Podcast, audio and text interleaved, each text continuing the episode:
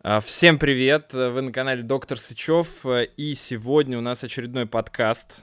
Я вас, наверное, уже замучил своими подкастами, но э, очередной подкаст, и сегодня у нас чрезвычайно важный гость. Э, очень ценный и интересный. И в Инстаграме, если вы, если вы пришли из Инстаграма, то вы его вряд ли знаете, а, потому что в Инстаграме у него не очень много подписчиков. Но а, в Телеграме и на Ютубе а, в нашем медицинском кругу все его знают, все его читают. Это Иван. А как у тебя фамилия? Давыдов. Иван Давыдов. А, приятно познакомиться. Мы на самом деле с Иваном а, не знакомы были до когда мы там в пятницу созванивались, пробовали всю эту историю, были незнакомые, э, но оба, я так понимаю, и ты меня почитывал, и я тебя. И посматривал. Я почитывал, да. А, вот, поэтому а, я решил написать. И почему, чему будет посвящен сегодняшний подкаст, вообще, в принципе, это а, нашему здравоохранению. Потому что в сегодняшний а, момент эпидемии, наверное, это самая а, горячая тема, и Ваня очень хорошо в этом разбирается. Ваня, нормально, я тебя буду называть? Или это... Нормально. Нормально. Меня мама также называет. Блин. Ну, мне просто нравится. Ваня, это круто, мне кажется. Очень... Ну и окей, я не против. А, да, э, Ваня в этом разбирается. Почему? Потому что он только что закончил э, университет. Э, ну, в смысле, недавно закончил ординатуру, да, год назад, получается. Да. И ординатура была его по урологии. Э, и проработал, э, получается, ты сколько, полгода до февраля месяца, э, когда началась эпидемия, или раньше даже, и Ваню перевели на э, другую ставку, просто э, врача-терапевта в больнице, правильно? Ну да, да. Я вот успел как бы терапевтом поработать еще во время ординатуры, затем полгода в качестве уролога, и вот затем началась эпидемия. В общем, вернулся ты опять к, к терапии. А, что ты можешь вообще по этому поводу сказать? Э, как ты к этому отнесся? И рад ли ты, как некоторые сейчас студенты, например, радуются тому, что они могут э, в студенчестве поработать э, в такой вот горячей точке какой-то, поработать с реальными больными, как-то помочь человечеству? Ну, будь я студентом, я бы очень, конечно, этому радовался. Потому что э, студенты, которые сейчас, я так понял, что там пятый-шестой курс, или только шестой, я не знаю. Ну, в общем, они выходят в качестве реальных врачей. По-моему, даже четвертый курс тоже. Или нет? Что-то я видел, мне кажется, что четвертый Блин, курс. на самом деле я не вник еще в эту тему, но я, насколько я понял, угу. что это четвертый, пятый курс в качестве стажеров выходит, шестой курс уже в качестве полноправных врачей. О, круто. Как бы у них диплома еще нет, но они могут уже работать, прям считаться там ну, по этому, по последнему приказу какому-то. Вот, ну, я бы, конечно, хотел бы урологом продолжить, потому что я вот к этому шел 8 лет. Я бы хотел еще немножко хотя бы уролога поработать. А, терапия такое. Но смотри, э, во-первых, э, я понимаю твое стремление, потому что мне кажется, что если бы вдруг я шел весь институт к тому, чтобы быть психиатром и э, в первый год меня бы отправили куда-то на ковид, э, я бы, конечно, наверное, заинтересовался этим моментом, но в целом, да, хотелось бы, конечно, как-то продолжить э, прогрессировать в своей профессии. Но давай все-таки вернемся к документу. Он сегодня как раз, по-моему, появился у нас, который эм, обязывает, или правильно, обязует э, студентов э, там 4, 5, 6 курса э, участвовать как бы проходить практику в каких-то местах, э, связанных с COVID, э, и таким образом э, зачитать себе эту практику. Э, что ты по этому поводу думаешь? Потому что у меня двоякое мнение, э, я, наверное, его сейчас сразу озвучу, что я, с одной стороны, думаю, что если бы я был студентом, я бы прям первый побежал бы в эту всю историю, мне бы было бы нереально интересно, я думал бы, да это просто манна небесная, буквально на меня свалилась. Но с другой стороны, я понимаю, что наверняка это не всем, ну не все такие оголтелые, как я, и, наверное, отчасти многие не хотели бы попасть куда-то, рисковать своей жизнью, даже являясь э, студентами-медиками. И насколько обязаловка, это вот в этом случае применимо? Ну, и лично я думаю, что обязаловка вообще неприменима. Это должно быть на добровольной основе, потому что ковид, он все-таки опасен. И там, хоть он, конечно, и поражает в основном стариков, у которых там уже куча хронических болезней, там ЦВБ, ИБС и весь остальной терапевтический набор, но молодых тоже поражает. И вот особенно среди врачей, там же не все старики умирают именно от ковида. Так что можно сказать, что он опасен. Тем более двусторонняя пневмония даже в молодом возрасте, она потом на дальнейшей жизни точно хорошо не скажется. Поэтому я думаю, что это должно быть сугубо добровольно. Угу. А, ты сказал мне в пятницу, что ты собираешься поехать э, врачом, э, работать в Москву в горячую точку. Это до сих пор так? Или выходные? Нет, нет, это, это уже не так. Я как бы думал над этим. Угу. Там еще согласовывались моменты. Вот, но в итоге я решил остаться. Так, почему? Ну, Расскажешь? Или... Э, даже, даже не только я, по обоюдному согласию. Ну, больница моя не очень хочет э, отпускать. Вот, ее можно понять, потому что у нас в регионе, как и в любом вообще регионе, кроме Москвы, нехватка специалистов. И особенно молодых специалистов. Сейчас все врачи, которые 65+, они все насильно ушли на карантин. Им работать сейчас вообще нельзя. Вот, и остаются молодые. А их, как правило, меньшинство, особенно во всяких маленьких больничках. Поэтому они на вес золота их никуда не отпускают. Вот, ну, в принципе, уже и сам не поехал. Потому что если с Москвы возвращаешься, ты две недели обязательно сидишь на карантине. То есть не можешь быть никак не полезен там, и зарабатывать тоже не будешь в это время. Вот, плюс у нас еще открывается свой ковидник – отделение на 100 коек Ковидник. недалеко от моего города. Да, мы его так теперь называем. Прикольно. Э, вот, в общем, э, открывается, и там тоже нужны молодые врачи. Там несколько смен уже распределено, я после майских праздников туда поеду. Угу. Что платят? Никто ничего не обещает. Ну, знаешь, есть эти президентские надбавки, типа 80 тысяч врачам за работу с ковидом. Вот, но я почитал распоряжение э, правительства, которое описывает вот эти надбавки. И там суть заключается не в том, что всем врачам, кто работает с ковидом, выплатят 80 тысяч. Там система намного сложнее, и она так выстроена, что в среднем врачам вот столько заплатят. Но как это будет в каждом конкретном случае, очень неясно там описано. Скорее всего, там, ну, если две недели работать и две недели на карантине сидеть, то за это 80 точно не заплатят. В лучшем случае это будет 40, если у тебя до этого был доход большой. То есть, в общем, там много от чего зависит. Так что я не рассчитываю на какие-то там большие деньги. Ну, посмотрим, что будет. Ну, понятно. А, но, тем не менее, есть такая возможность, и это, ну, возможность, наверное, для молодых врачей заработать однозначно, да? Ну, отчасти из-за этого люди идут, потому что, а, ну, сколько зарплат... Ты, ну, давай не будем называть город, там, чтобы не, как с больницей, да, не связывать тебя, но примерно, я так понимаю, что это, ну, какой-то небольшой город. Сколько там населения у вас? 50 тысяч населения. Ну, вот, 50 тысяч. Но это, это недалеко от Москвы. И, ой, недалеко от Питера. Недалеко от Питера, да, 50 тысяч. 50 а, тысяч э, человек живет. А, сколько зарплаты в среднем у врачей э, в таком городе? В среднем. Ну, как пишут, 70 тысяч. в среднем. Ну, я не знаю, может, кто-то реально получает. Я же не знаю зарплаты прям вот каждого врача. Вот лично я получаю где-то в районе там 25-30, там иногда побольше. Я, кстати, все свои квитки, я их фотографирую, выкладываю в сторис в Инстаграме и там в актуальное добавляю, то есть их все можно посмотреть прям с первого месяца, как я устроился туда урологом. Вот. Там я еще yeah. пояснение добавляю, сколько за что я получил. Вот.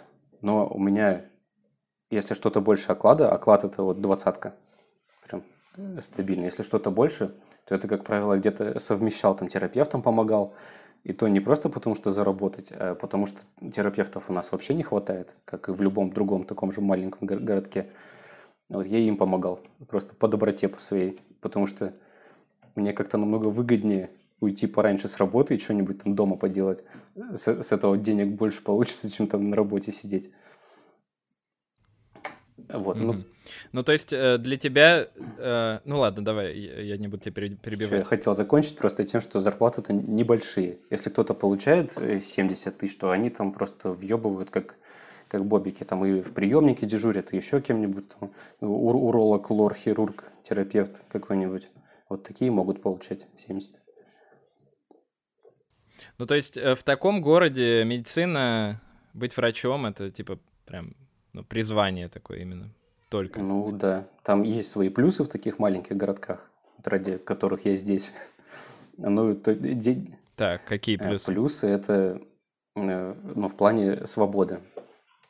Я могу оперировать, что хочу, кого хочу, когда хочу, и делать там любые операции, и никто не будет против. Там главврач с радостью отправляет на всякие учебы по запросу. Очень много врачей у нас вы- выучились, э, получили сертификат по УЗИ. Это довольно дорогостоящее удовольствие. Вот. И нет такого обилия профессоров, как вот, например, во всех питерских клиниках есть там профессор, есть заведующий отделением, есть там врачи, приближенные к профессору, есть там врачи помладше, которые всякой фигней занимаются. И где-то там на низшей ступени еще ординаторы, которые, которым вообще ничего не дают. Все их Да, такая эксплуатируют. лестница эксплуатации там, а в маленьких городках такого нет. Там есть заведующий, есть э, врачи, они там, как правило, все на равных условиях общаются, никто там не против того, чтобы там кто-то сделал какую-то сложную операцию. Ну, короче, там таких проблем Мгм. нет, как в больших городах. А, ну, понятно. А, ну, давай вернемся все-таки к нашей теме, которая касается вообще вот этих всех поездок и там э, студенческих. Э, Чем это может быть чревато для, ну, в плохом смысле, я имею в виду, для студентов, э, которых отправляют на практику и не дают возможности выбора? Как ты думаешь? Чревато это тем, что они заразятся. В лучшем случае они бессимптомные или в виде ОРВИ перенесут. В худшем случае они пневмонию подхватят. Или еще какое-нибудь осложнение даже после этого. А так, я думаю, что больше ничего. Но насколько это опра- оправдано? Насколько это оправдано с, э, с точки зрения того, что происходит сейчас на самом деле? Ну, типа, э, мы действительно в такой жопе прям находимся, что надо студентов отправлять срочно всех? Или Я нет? думаю, что да. Учитывая, что меры наших властей не всегда немножко запоздалые. И вот Мгм. если они какие-то меры предпринимают, то это значит, что уже прям совсем жопа, это нужно было сделать уже давно-давно.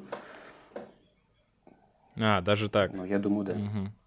Так, понятно. А, ладненько, давай тогда э, перейдем еще к одной истории с э, студентами, да. Это, на мой взгляд, вообще, я, я даже не знаю, мне кажется, такого в истории не было никогда. А, это касаемо аккредитации. А, ну, немножечко пояснить для слушателей, зрителей, что в этом году за счет эпидемии нормально, ну, проэкзаменовать, да, как это правильно сказать, невозможно якобы невозможно ординаторов, э, студентов э, там шестого курса, и за счет этого э, изменились правила того, как студент может стать ординатором, да, ординатор может стать врачом. Или я что-то не до конца понимаю? В смысле, с какого года изменились? Ну вот сейчас, в данный момент, у нас э, ординаторам не дадут пройти аккредитацию, да, они будут вынуждены пойти в первичное Нет, они звено. будут работать по своей специальности, просто без получения а- аккредитации вот этой. А, то есть они смогут работать по своей Да, специальности. они получат справку со своего места учебы о том, что вот они учатся на такой-то специальности, там второй год заканчивают, и они смогут с этой справкой работать в качестве полноценных врачей. И также шестикурсники, которые сейчас заканчивают. То есть они тоже не, как бы официально не будут ординаторами, но будут ординаторами или как? Нет, это? насчет поступления, я так понял, что они еще будут дополнительно сообщать, потому что они еще не решили этот вопрос. Хотя, может, тоже решили, я не знаю, что сегодня произошло. Вот, но исходя из документа, шестой курс может выпускаться, просто они не будут сдавать аккредитацию и смогут работать участковыми терапевтами. А ординаторы, они будут тоже выпускаться без сертификата и смогут работать по своей специальности. Просто на основании справки с места учебы. А, все, я понял. То есть, э, а в ординатуру будут брать? Вот это нерешенный вопрос. Можно ли будет поступить. А, то есть, возможно, не будет ординатуры вообще в целый Я год? думаю, что все-таки будет. Ну, исходя из документа, нет, потому что без аккредитации нельзя поступить в ординатуру. Но я думаю, что там будет какой-то отдельный комментарий от Минздрава, может, уже есть, я не знаю. И он будет объяснять, как все-таки можно будет поступить в ординатуру, потому что целый год без ординатуры это будет очень больно потом. Ну, это вообще, я, не, я даже не представляю, как это вообще возможно. А, не, во-первых, это я не представляю, как это возможно с стороны того, что, а, ну, мы же должны, посту... ну, если мы целый год не будем проводить эту ординатуру, то в следующем году сколько народу да, будет? Да, будет жопа это вообще. Вообще потянет университет. Ну, понятно. А, и насколько этим, ну, как ты считаешь, э, насколько это оправдано? И потому что я знаю, что, ну, многие э, студенты, например, скорее всего, будут этим недовольны и уже недовольны. Этим недовольны а, все, но нас... аккредитация это в любом случае э, собрание в одном месте, целая куча народу. Я думаю, что все-таки ну, стоит как, как минимум перенести аккредитацию. А онлайн никак это вообще не, ну, невозможно провести? Тест можно провести, но когда ты решаешь тест у себя из дома, ты однозначно спишешь его, потому что ты из дома решаешь. Вот, а так... Ну а разве ты, зна... разве ты знаешь, с другой стороны, людей, которые не прошли аккредитацию? Такие вообще есть? Существуют такие люди, которые проучились? Да, да, они ну, добровольно, которые типа ебал эту медицину, уходит, все, вот они считаются, что не сдали аккредитацию. Нет, ну, нет, ну понятно, такие, э, понятно, есть. Я имею в виду в реальности, да, вот есть ли люди э, вообще за всю историю, я не знаю, вот, ну, ты а, учил... Которые пытались и не сдали?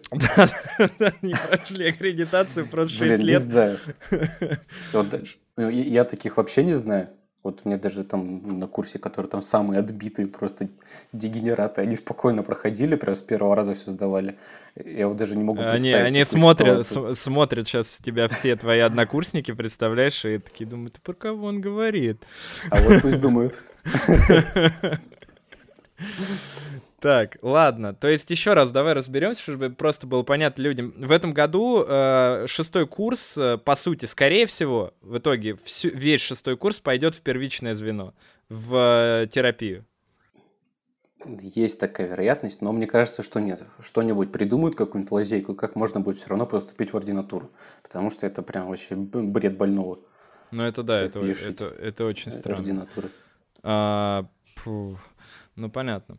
А, ладно, смотри, давай, меня, у меня вопрос еще один очень важный по поводу просто этого никто не знает, как технически поступают больные с COVID, какая сейчас система вот этого тестирования, потому что я вот у меня информация течет в меня постоянно какая-то в телегра... из телеграмма там, и я ничего не понимаю. А, вот, допустим, Э, есть человек, я, например, да, заболел, у меня температура, я вызвал скорую. Мне на скорой что, сделают сразу тест, когда они приедут, или нет? Не обязательно. Нет, нет. Смотри, вот для теста есть э, показания. Показания – это подтвержденная пневмония по рентгену или КТ. И, и показания – это если ты был за, за границей э, последние две недели. Вот, либо общался с человеком, у которого уже подтвержденный ковид. Вот, три показания. Так, то есть, если э, просто человек э, даже поступает в больницу, например, но не с подтвержденной пневмонией, то у него не будут да. брать тест. Смотри, если у тебя температура, и ты решил вызвать скорую, за что она тебя будет ненавидеть, то э, врач там тебя послушает или фельдшер, кто там будет, если там будут какие-то сомнения, э, тебя отвезут в приемник, в приемнике сделают рентген. Если там будут какие-то признаки пневмонии, то тебя госпитализируют и сделают тест на ковид. Если же еще вот на этапе, когда ты вызвал скорую, э, ну, врач, который будет тебя слушать, он еще спросит у тебя, был ли ты за границей, и ты скажешь, там, вернулся из Германии две недели назад. Ну, сейчас уже невозможно такое, то, что границы-то все закрыты. Вот. Ну, или ты скажешь, общался с чуваком, которого забрали э, с подозрением на ковид. Вот, тогда тебя тоже везут в приемник и тоже делают тест. Там, ну, либо с поликлиникой как-то договариваются.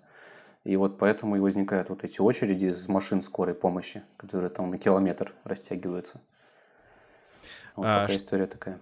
А, и получается, что в итоге, ну, больных достаточно много, и сейчас э, начинают переобор- переоборудовать даже больницы, да, насколько я понимаю. Э, да, другие... очень много всяких центров там э, многопрофильных или просто профильных. Там, вот, ну, знаю, один урологический центр переоборудовали, Мариинскую больницу в центре Питера тоже знаю, что переделали. Ну вот я, я и хочу разобраться в техническом моменте. То есть как, э, как это происходит? Ну типа, э, допустим, подтвердили, да, ковид мне в Рязани, да, там, в, ну условно говоря. Меня везут э, или оставляют в этой больнице, то есть меня же в больницу скорой помощи, да, привезли сначала. Там сделали этот тест, допустим, мне его подтвердили.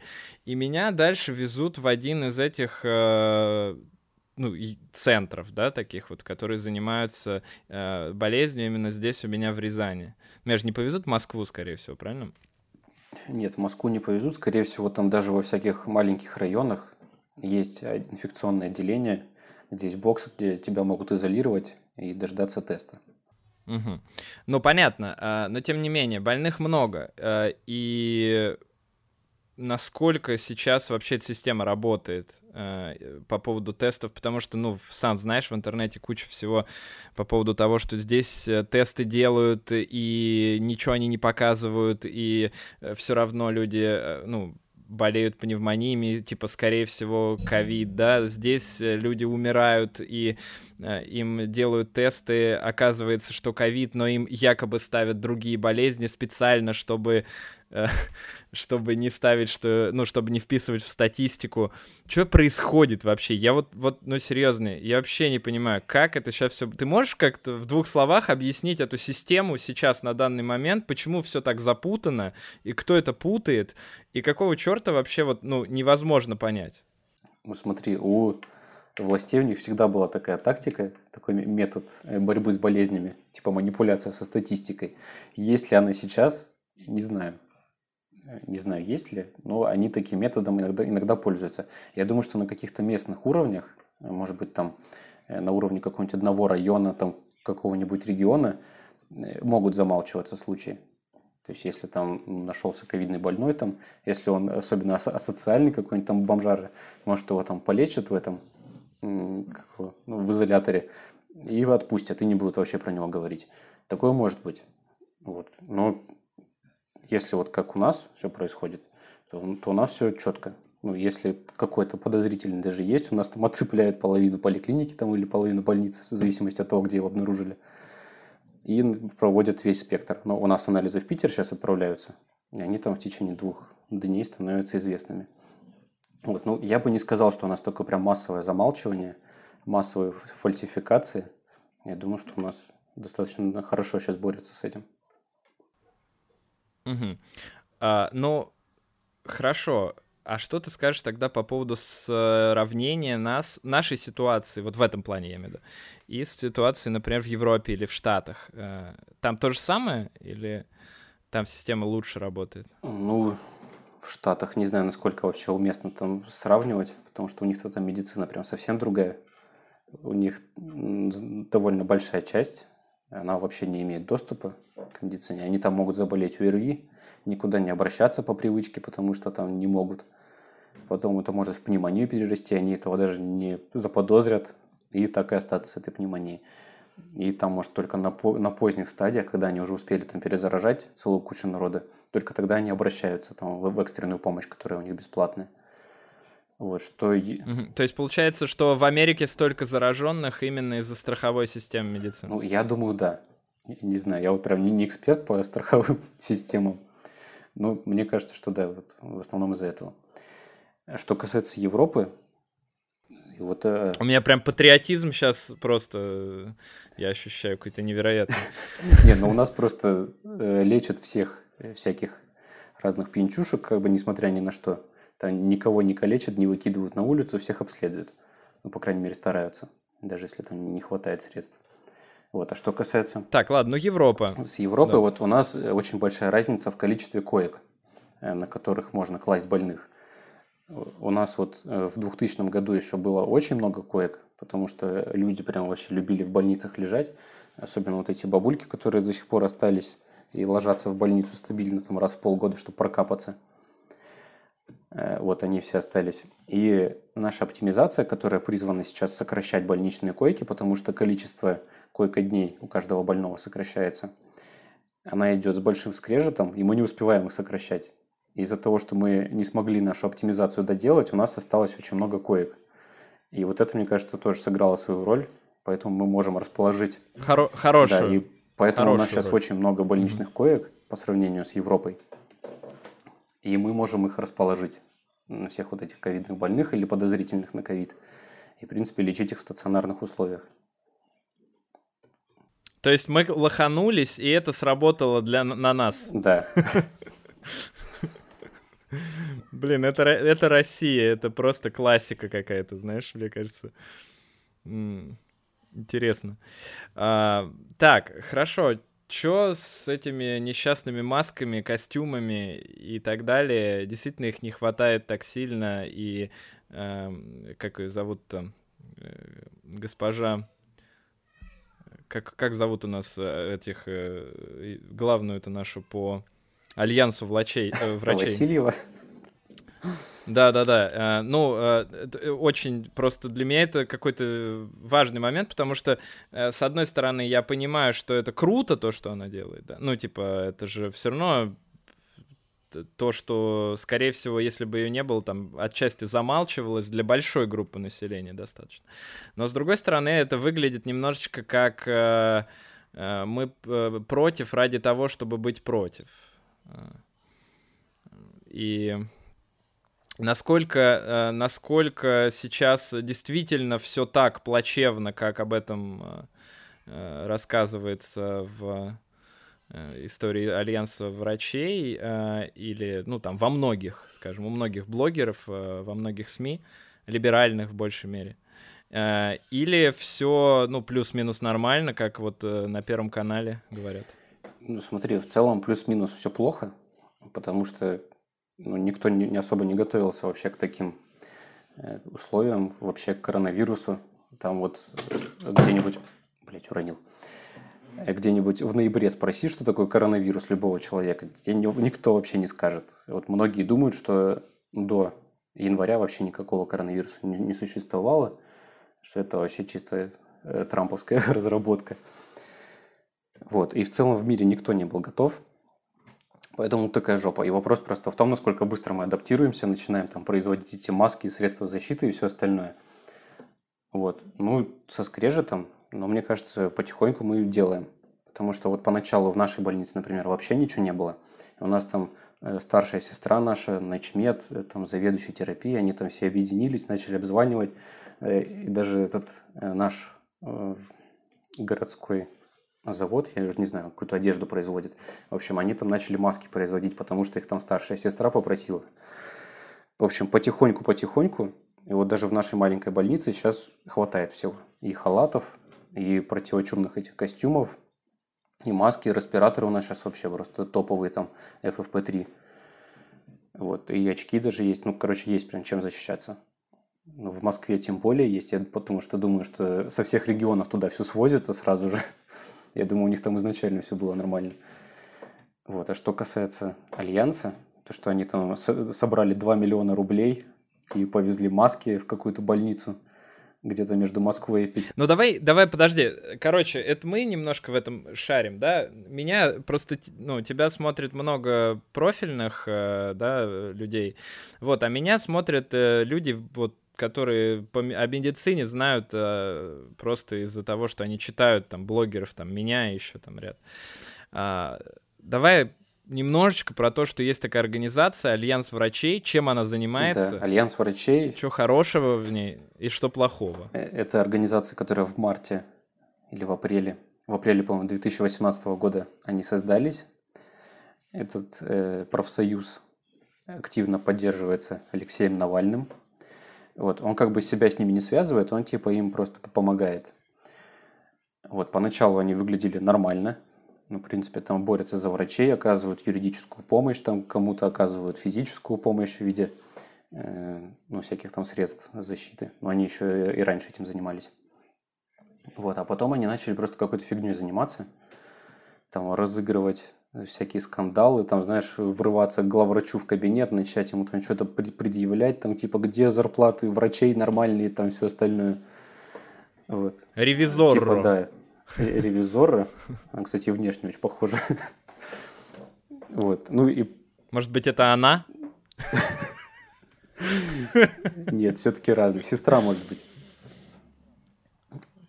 Надо вот. узнать. Она вот два года занималась тем, что врывалась просто э, в кабинеты главврачей.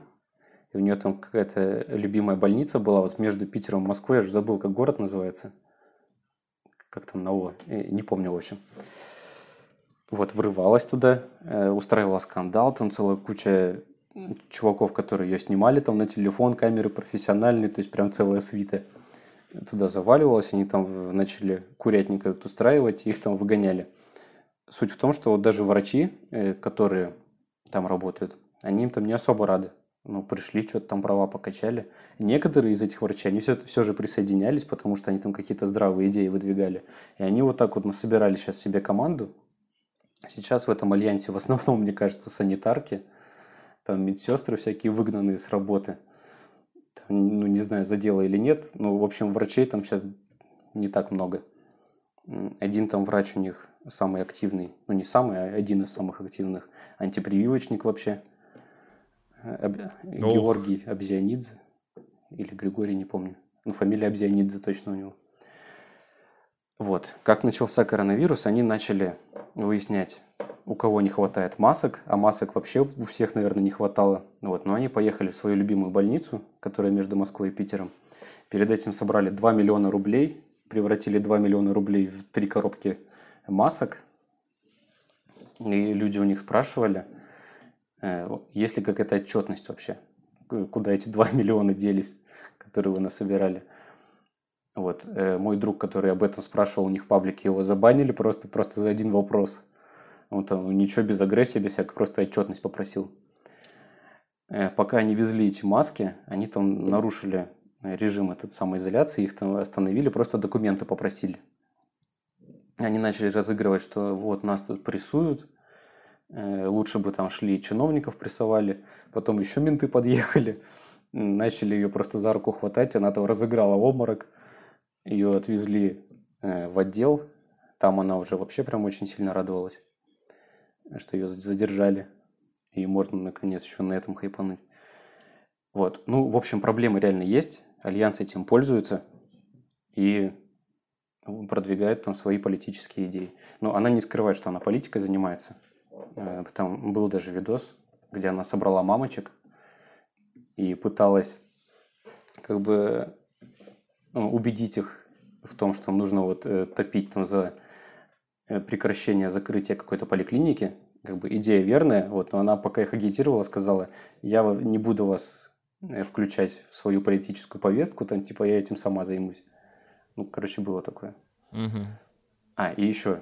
Ну, то есть... Угу. Вот сегодня прям случай был. Э, какой-то чувак э, написал им про больницу, э, больница скорой помощи Нижнекамска что там просто полный пиздец происходит, пневмониями завалена вся больница, тестов вообще не делают. Они это тут же выложили у себя в Твиттере, сказали, вот, посмотрите, там, какие плохие власти, все замалчивается. Вот, я, у меня там чувак недалеко живет, знакомый, он говорит, что в Нижнекамске вообще нет такой больницы, про которую там пишется все это. Вот, и это просто, ну, в гугле забил, э, больница скорой помощи Нижнекамск. Ну, реально нет такой больницы. И вот сегодня э, чувак написал, что это он им просто вбросил информацию, э, просто с какого-то ящика там своего написал, что есть вот такая больница, там все очень плохо, они вообще даже не стали ничего проверять, все это выложили, э, вбросили вот эту фигню. Ну, Чувак, ты имеешь в виду э, твой какой-то знакомый? Знакомый, он просто живет там недалеко, и он знает, что такой больницы нет.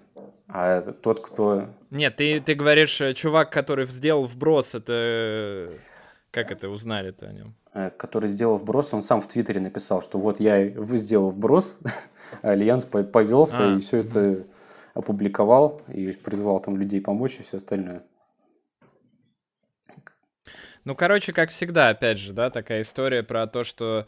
Э, от, а есть какие-то предложения, там, я не знаю, от нее? Ну, или это просто тоже такая история, ну, просто против, против, против, все против? Предложения? Ну, они, типа, ездят по больницам, занимаются там поддержкой врачей. Врачи отказываются, как правило, от этой помощи. Ну, я не знаю, каких-то таких глобальных предложений нет хотя люди, очень многие хотят, чтобы она министром здравоохранения стала. Не знаю, с какой повесткой. Ну, понятно, понятно. Неоднозначная тема очень. Ну, ты сам как думаешь, это типа хорошо, все равно хороший феномен, что такие появляются? Может быть, ты там через год э, создал бы что-то э, подобное, смотри, да? именно там, как ну, профсоюз, альянс врачей вообще не работает, мне mm-hmm. кажется. Они, может, и помогли там каким-то немногим врачам. Вот мне там Карим, Кирим Кусаев написывает периодически. Это челюстно-лицевой хирург из Перми. Вот. Он как бы, он тоже в альянсе, но он там все правильно делает, все четко, все по закону у него там. Он мне постоянно присылает эти результаты судов каких-то, которые он выигрывает там с последующим увеличением зарплаты самих врачей. Как бы к нему вообще вопросов нет. А вот к самой главе, к Анастасии Васильевой, к ней очень много вопросов как феномен именно альянс врачей, я считаю, что это плохо. Потому что есть, например, тот же профсоюз действия. И, кстати, не знаю, может, ты слышал, э, психиатр такой Александр Шишлов был. Э, он в составе комиссии освободил из стационара больного, шизофрения, или не шизофрения была у него, в общем, освободил. Спустя полтора года тот убил какую-то женщину, потому что а, я пере, да, перестал да, да, принимать препараты. И посадили врача, и сейчас он там сидит. А, нет, сейчас он вышел уже. Ну, короче, его посадили, он там сидел в тюрьме. Но сидел он, долго сидел достаточно. Ну, да, да. Вот, этим занимался профсоюз действия. Как бы, ну, за ними там не было замечено вот таких вот публичных акций. Ты не хочешь свой профсоюз организовать? Не, мне вообще некогда. Если что, то вступайте в действие. А, так, если кто-то хочет организовать профсоюз, значит, э, пишите. А, итак, Хорошо, ладно, давай с этой темой на самом деле закончим, потому что она интересная, но мне иногда складывается ощущение, что мы просто болтаем, и э, кроме нас это вот э, сложно будет. А, давай про зарплаты. Давай. Это всех волнует, это, это, это реально Э, важная штука. Э, и я хочу поговорить про э, то, какие зарплаты, ну, в обычное время, да, и то, насколько соблюдается история с работой с ковидом. А как правильно, кстати, ковид, ковид, как правильно это произносить? Да, я все время хочешь. путаюсь. Все равно английское Окей. Слово. А, ладно, а, ладно, значит, зарплаты до ковида и во время ковида тех, кто работает в горячих точках. Что ты можешь сказать, потому что ты в этом вопросе, ну, я так понимаю, разбираешься, э, насколько реально врачи получают в Москве и в остальных всех регионах, ну, может, кроме Питера, э, несоразмерно разные зарплаты, потому что э, ну, это тоже до конца непонятно. А, и действительно ли все так нормально с зарплатами сейчас, как об этом говорит э, телевидение и часть интернета? Так, ну смотри, в Москве всегда были зарплаты больше, намного прям. Будто они в каком-то другом государстве живут. Вот у них прям ну, на порядок могло быть больше. Э, когда случился ковид, у врачей из регионов у них пропали вообще все надбавки. Ну, у многих, по крайней мере. Не у всех. Вот, ну, лично у меня вообще графа со стимулирующими выплатами просто исчезла. Будто ее там и не было никогда. Вот, ну, у многих, думаю, так же. Потому что наш заведующий... А какой процент какой процент вот э, Э, ну, просто тоже, чтобы было понятно людям, вот у тебя есть оклад, да, и есть какие-то бонусы, да, которые ты получаешь за то, что ты работаешь внеурочно, за то, что ты там заполнил бумаги, там, за этого посидел тут и так далее. Вот сколько процентов с тебя вот отрезали во время начала эпидемии? Ну, в регионах э, этот процент, он не такой большой, он может там, ну, в районе 50%, там иногда может до 100% доходить. То есть оклад 20 тысяч, и еще 20 вот эти стимулирующие. Вот, в Питере Это было прям намного больше. Я там на полставки работал основное время. И у меня был оклад 16 тысяч. И еще я мог там 70 сверху вот этими процентами получить. То есть примерно вот так. Ну, я в Питере не думаю, что там прям лишили стимулирующих. Но в регионах точно много у кого их убрали. То есть где-то половина зарплаты потерялась. Потому что больницы начали резко закупать э, средства индивидуальной защиты и начали вот эту всю организационную работу э, по противодействию и распространению э, инфекции. Но денег им не поступило на этот счет. То есть они должны со своих денег все это выделять, учитывая, что большинство больниц вообще в долг живет. Вот у нашей маленькой больнички сейчас долг 170 миллионов. То есть ну, постоянно только занимать, как это занимать. вообще возможно? Это возможно, потому что система ОМС, она ну, неадекватно рассчитывается с больницей за оказанную помощь. То есть, допустим, прием терапевта, это вот, ну, представляешь, там 20 минут пришел человек, э, врач на него тратит там 20 минут, медсестра тоже с врачом сидит, там какие-нибудь еще процедуры назначит. Ну, то есть затраты есть. И трудовые, там, и материальные. Вот за это 500 рублей платит ОМС. В эти 500 рублей нужно зарплату врачу выдать, медсестре, заплатить за свет, газ, воду, э, вывести мусор там и все остальное, чем больница занимается. Вот, все это нужно на 500 рублей сделать. Вот. Сейчас, когда э, началась пандемия, плановый прием вообще прекратился в поликлиниках, в больницах. То есть ОМС за это уже не платит. Сейчас ведется только неотложный прием, то есть пациентов прям значительно меньше стало. И поэтому деньги нужно экономить. И в первую очередь, или в последнюю, не знаю. Вот с врачей сняли все надбавки. Как бы оклад они обязаны выплатить, а вот все остальное уже денег нет. Так, а что касается Москвы, там все нормально у них. Они за эту работу с ковидом получают прям ну, ощутимые надбавки. Я думаю, что намного больше, чем 80 тысяч. Вот, и то, что меня звали, там, ну, прям обещали 427 зарплату, ну, минус НДФЛ. Ну, а нет у тебя каких-то знакомых 370. Э, или что-то такое, может быть, ты знаешь, э, насчет того, насколько это реально? Потому что вот мне лично вообще, вот, ну, вот, серьезно, как человек, который всю жизнь живет в России, я работал и в наркологичке, э, там, года 4, наверное, и в психбольнице года 4, и я понимаю, что вот 400, ну, я даже не представляю, вот что у нас врач может получать. Мне кажется, у нас даже врач, он не, ду... он не может себе представить таких денег, знаешь, вот э, типа в месяц. В, в России, да, а в Москве может. А, в Москве может, ты считаешь? Даже в госклинике прям врач... Ну вот смотри, я вот, допустим, я просто даже никогда не узнавал. Вот сколько получает, ну, условно, там, врач-уролог или врач-психиатр в обычной больнице, э, которая, ну, вот, там, среднестатистическая в Москве? Ну, в Москве, я думаю, в районе 150, наверное. Вот за, 150, за обычный месяц. Ну, я думаю, да. Ну, если прям уролог стационара, я думаю, что 150, может, больше даже. Слушай, ну это круто прям вот, вообще. А обычный... А почему э, такая разница-то? Ну, просто, мне кажется, уролог, уролог в Рязани получает реально 20 тоже. Вот как ты говоришь, 50 тысяч, у нас там типа 600 тысяч населения, но вот зарплат, ну, может, 30. Типа ну да, в регионах так, в Москве по-другому. Потому что будто другое государство какое-то. Не знаю, почему так. А как это юриди... ну не юридически, а кто это решает? Вот. Э? Ну, вообще Минздравы, они же все, ну, как бы вот э, Министерство здравоохранения России, оно не контролирует все больницы.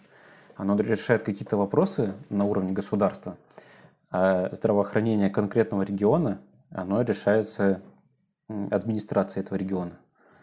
То есть э, министр здравоохранения, он не является начальником. Потому что э, местные Минздравы, вот эти, которые по региону разбросаны, они подчиняются губернатору.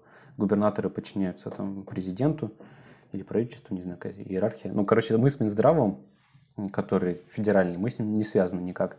Поэтому, может быть, вот такие э, разбросы от региона к региону.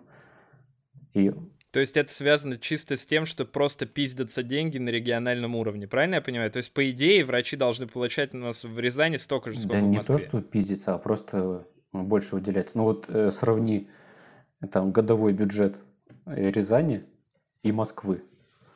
Просто сравни во сколько раз там будет меньше.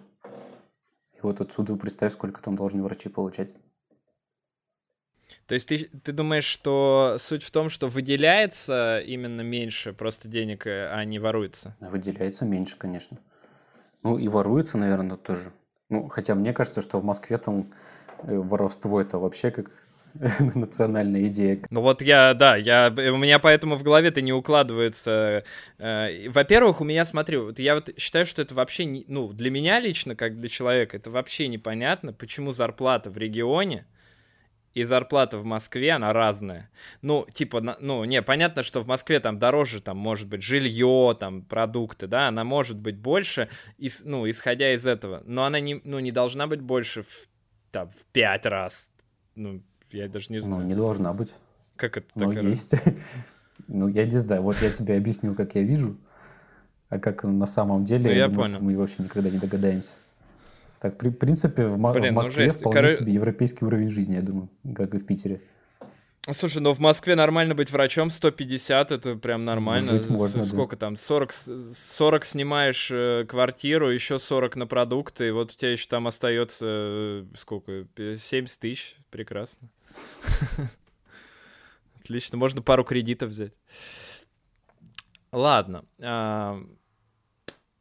Ты собирался ехать э, в горячую точку и э, рассказывал мне в пятницу про то, что у тебя было э, голосовое сообщение от, анаст... от анестезиолога, э, который э, якобы поехал, Нет, он, и его он, там он, жестко он не обманули. поехал, он просто звонил им. Так, он звонил. В кадровый центр. И то есть э, чувак, чувак позвонил э, в кадровый центр в Москву, чтобы поехать работать с э, да. вирусом. Да. Так. Угу. Кстати, по поводу того, почему там такие огромные зарплаты именно сейчас, по 400 тысяч. Там еще и график 24 часа через 12 часов в течение месяца. То есть без выходных. 24 часа работаешь, 12 отдыхаешь? Да, и снова суточная смена. А, жесть. Ну, тогда это, ну, 400 тысяч это объективно, наверное, потому что, скорее всего, где-то да. лет на 10 ты будешь жить меньше после этого. Особенно если на, на 3 месяца туда поедешь, вот максимальный срок, который они предлагают. Тогда на 20. Там можно сразу потом все. Я не представляю, я не, представ... я не представляю. Я вот просто помню, когда я работал в психбольнице, я работал 24 часа, а потом трое суток отдыхал. А, и, ну, я, правда, еще учился параллельно, но все равно. А, я вот помню, что первый день ты просто спишь, ну, весь день, типа, ты вообще никакой. Ты спишь днем, и потом еще что-нибудь погуляешь немножко и спишь ночью. И потом у тебя еще два дня, ну, как бы, типа, выходных. Один день ты отходишь от этого сна, и второй день ты там более-менее в нормальном состоянии. Как можно работать 24 через 12? Это как в фильме, вот во всех этих фильмах про скорую помощь, там, да, и вот это вот, где они работают, там спят где-то в комнатушке, там же сексом занимаются и травку курят. Ну, типа того, да, только у них на все это 12 часов. Потом снова въебывают. Жесть, жесть. А, ну ладно, и, короче, чувак позвонил туда, и в чем был прикол? Почему он тебе-то написал после этого? Его что расстроило? А, его расстроило, что ему не показали готовый договор, что ему не гарантировали прям зарплату, которая была заявлена. Там для анестезиологов 450 тысяч было. Вот, ему сказали, что может быть меньше. Вот. И, в принципе, его это расстроило, и он мне написал, чтобы я как бы рассказал всем остальным, что вот там людей наебывают. Ну, это, мне кажется, история про э, примерно как вот до этого мы говорили про альянс врачей. Она похожа чем-то. Не, я просто думаю, что анестезиологи, они в нашей стране э, востребованы. То есть, если ты, у тебя есть корочка анестезиолога, ты можешь в любую больницу прийти, тебя сразу же принимают. Просто прям в тот же день становись работой, никакого собеседования.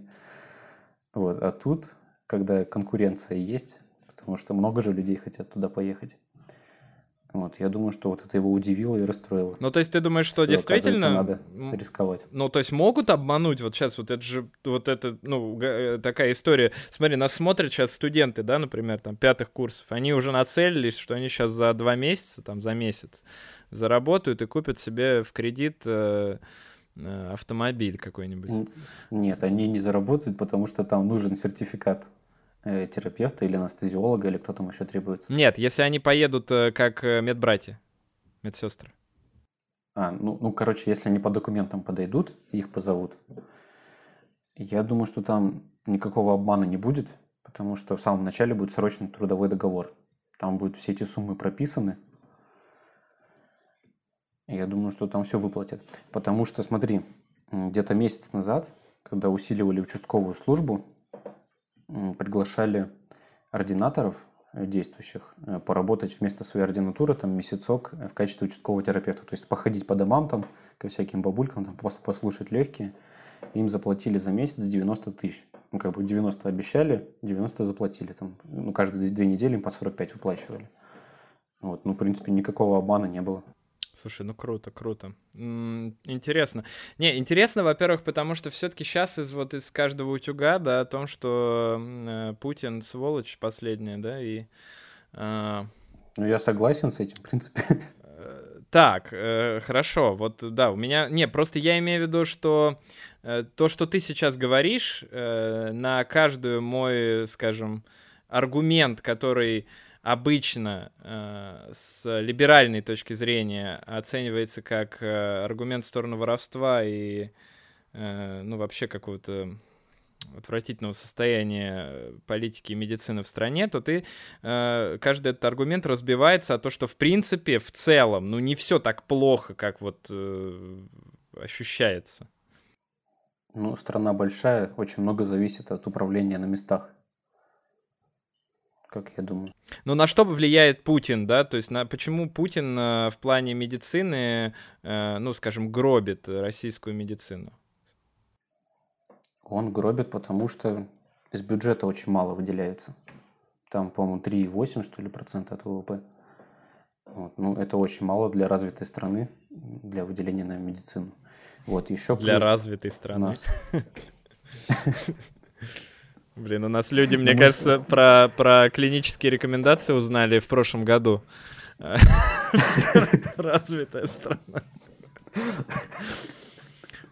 Но мы стремимся же к Ну, этому. мы, да, идем потихоньку. Поэтому надо хотя бы в процентном соотношении как-то тоже стремиться. Не, у меня реально, кстати, люди, у меня врачи пишут в Инстаграме, некоторые говорят, а что ты, что такое клинические рекомендации? Не, не знаю. Ну нет, я серьезно тебе говорю, я не шучу. Я думаю, что тебе надо вебинар записать, где ты будешь объяснять, что такое рекомендация. Не, ну это ужасно. Это, я понимаю, что это ужасно, но просто ты сказал про развитую страну. Э, как с этим, да, сочетается политика-то? То есть выделение из бюджета очень мало. Сколько надо выделять? Сколько? Ну, я думаю, минимум 6. Ну сколько Америка выделяет? Америка, они, по-моему, выделяют 5, но у них там другая система. От ВВП они, по-моему, тратят то ли 20%, то ли что-то около того. Ну, прям очень много. Вот если взять там отдельного гражданина какого-то, то он на медицину тратит там чуть ли не половину своей зарплаты. Просто, чтобы у него страховка была, ну, если она какая-то там топовая. Вот. А так, в принципе, экстренная помощь у них там бесплатно оказывается, и вот на нее выделяется 5% от, ВВП, от бюджета, вот именно, который они там принимают.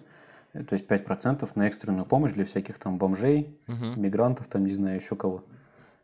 Вот их там лечат бесплатно вот за такую сумму. А у нас три. У нас 3,8, да, 3,8. но тоже есть еще вот ОМС Мгм. система. А, Там вот из каждой зарплаты по 5% на ОМС мы еще отделяем. Ну вот смотри, э, ты хотел поговорить на эту тему, я вообще не понимаю. Э, у меня вообще сегодня такой разговор, знаешь, я типа просто новые вещи узнаю абсолютно. ОМС, что за фигня это вообще такая, да? Как в России все это работает и в чем проблема ОМС? Потому что одной из самых главных проблем российского здравоохранения ты сказал, назвал как раз э, фонд ОМС. Да, так думаю я и еще многие люди. Вот, в том числе Валентина Матвиенко, она вот прям вчера заявила о том, что ОМС вообще не работает, что это фигня полная. Э, короче, заключается она в том, что ты работаешь, и 5% от своей зарплаты ты платишь в этот фонд ОМС. А сколько платит э, ИП? Ну, сколько я плачу, вот, например? ИП, а вот хрен его знает. Это, по идее, только на зарплатный фонд распространяется. Угу. Ты как ИП, наверное, если по упрощенке, то 6% платишь ну, просто да. в целом угу. налогов. Вот, я думаю, что из них там что-то выделяется. Если бы у тебя еще сотрудники были в твоем ИП. Угу. Ну, у меня все сотрудники, они также индивидуальные предприниматели, я с ними рассчитываюсь как... Э, ну, да. Ну, не ИП, они самозанятые, типа. Ну, короче, если бы у тебя были сотрудники, ты бы за них еще 5% выкладывал там этот фонд УМС. Вот. Он там, по-моему, 2,7 триллиона, вот примерно в год они там получают. Э, затем этот ОМС, он раздает деньги страховым компаниям. Страховые компании раздают эти деньги больницам в зависимости от того, сколько там народу они пролечили. Вот там терапевт принял человека, заполнил на компе э, талончик этот, что он принял, там пролечил человека с бронхитом, например. Это отправляется в страховую компанию. Они отчисляют 500 рублей за то, что он пролечил. И как бы все. Вот такая система. То есть два посредника между людьми и больницами. Это вот ОМС и страховые компании. Э, как они зарабатывают? Вот ОМС, он просто сразу там себе 2%, по-моему, э, отщепляет от этих поступлений как бы на свое содержание. Это там целая куча зданий, помещений, э, зарплаты сотрудников. У меня один заведующий сказал, что они там годовую премию себе выплачивают. Там даже самые маленькие начальнички в этом ОМС, они там получают по 2 миллиона премию. Просто за то, что они там есть. Вот, это, это раз. И страховые компании, как они зарабатывают? Они типа проверяют качество оказания помощи, то есть они берут какую-то историю болезни, которая там когда-то давно пациент лежал, они берут эту историю, начинают листать. И там какое-нибудь какое пропущенное слово или какой-нибудь там дневничок фигово заполненный, там не описанные жалобы или что-нибудь такое. Они штрафуют больницу по этой истории болезни и просто не платят за нее деньги. Вот эти сэкономленные деньги, как бы ОМС выделил, а, ну и они осели в страховой компании. Это является доходом вот этих страховых агентов. То есть они зарабатывают тупо на том, что они ебут больницы, больницы не недополучают деньги за пролеченных больных, страховые зарабатывают. Но ОМС просто себе забирает там сколько хочет. Это какой-то бред вообще. Вот ты сейчас рассказываешь, я вот думаю, это как, ну, как это... То есть страховая компания, по сути, это... А, это какая-то такая э, организация, которой надо просто доебаться до больницы для того, чтобы заработать да. денег. То есть, соответственно, я так понимаю, скорее всего, в таком случае э, тут э, будет присутствовать такая история, как э, желание планов каких-то, да, этой страховой компании. И наверняка у них есть планы по больницам и так далее. Ну, я думаю, да, потому что там бывают такие периоды, э, видимо, когда вот у них там дедлайн какой-то подходит, они начинают просто каждый день ебать этими проверками. Вот если это, допустим, поликлиника просто обычная, они там вот эти амбулаторные карты проверяют, они там могут, ну, они не просто как бы врываются, как Анастасия Васильева в поликлинику и начинают проверять все. Они заранее говорят, что вот, вот этих вот людей там высылают список, э, нужны карты на проверку.